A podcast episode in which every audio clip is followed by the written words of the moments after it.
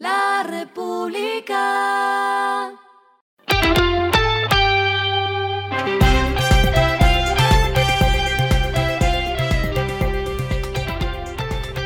Esto es lo que debes saber al comenzar la semana.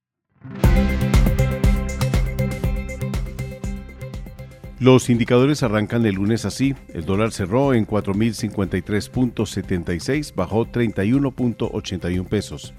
El euro cerró en 4.309.5, se mantuvo estable. El petróleo Brent se cotizó en 92.2 dólares el barril. La carga de café se vende a 1.256.000 pesos y en la bolsa de Nueva York se cotiza a 146.15. Las movidas del fin de semana fueron.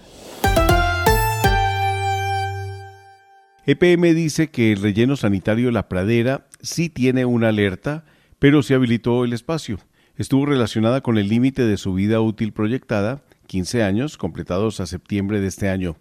Jorge Carrillo, gerente de EPM, dijo que se realizaron operaciones internas para recibir residuos siete meses más. El pronóstico de magnitud del niño medido por Oceanic Niño Index de Columbia Climate School advirtió que la sequía sería más intensa y duraría más. El nuevo pronóstico sugiere que el pico sería en diciembre y que se extendería hasta abril. El Congreso de Estados Unidos evita el cierre del gobierno solo unas horas antes de alcanzar la fecha límite.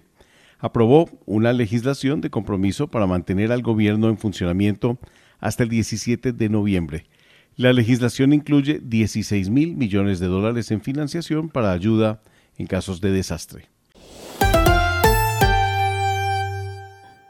Lo clave del fin de semana. Daniel Quintero presentó su renuncia irrevocable a la alcaldía de Medellín, según dijo, para poder apoyar la campaña de Juan Carlos Upegui. Se determinó que Óscar Hurtado, actual secretario de gobierno, sea el alcalde encargado. Gustavo Petro propuso que el Banco Agrario financie asociaciones de mujeres con cero interés. Señaló que pidió que se cambie su nombre a Banco Agrario Popular y que su misión sea sacar el gota a gota de Bogotá, además de prestar de crédito a la economía popular. Lo que está pasando en el mundo. La inflación de Perú continúa desacelerándose durante septiembre. Los precios al consumidor en Perú subieron en septiembre a un ritmo menor del mes previo, lo que llevó a una inflación anualizada de 5.04%, un mínimo en poco más de dos años.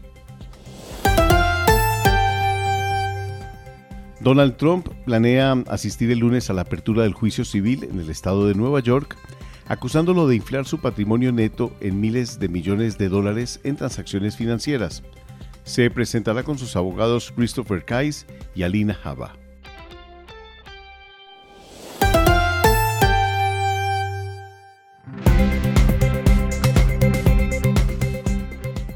Finalizamos con el editorial de hoy, título No tocar la regla, pero sí pensar en el largo plazo.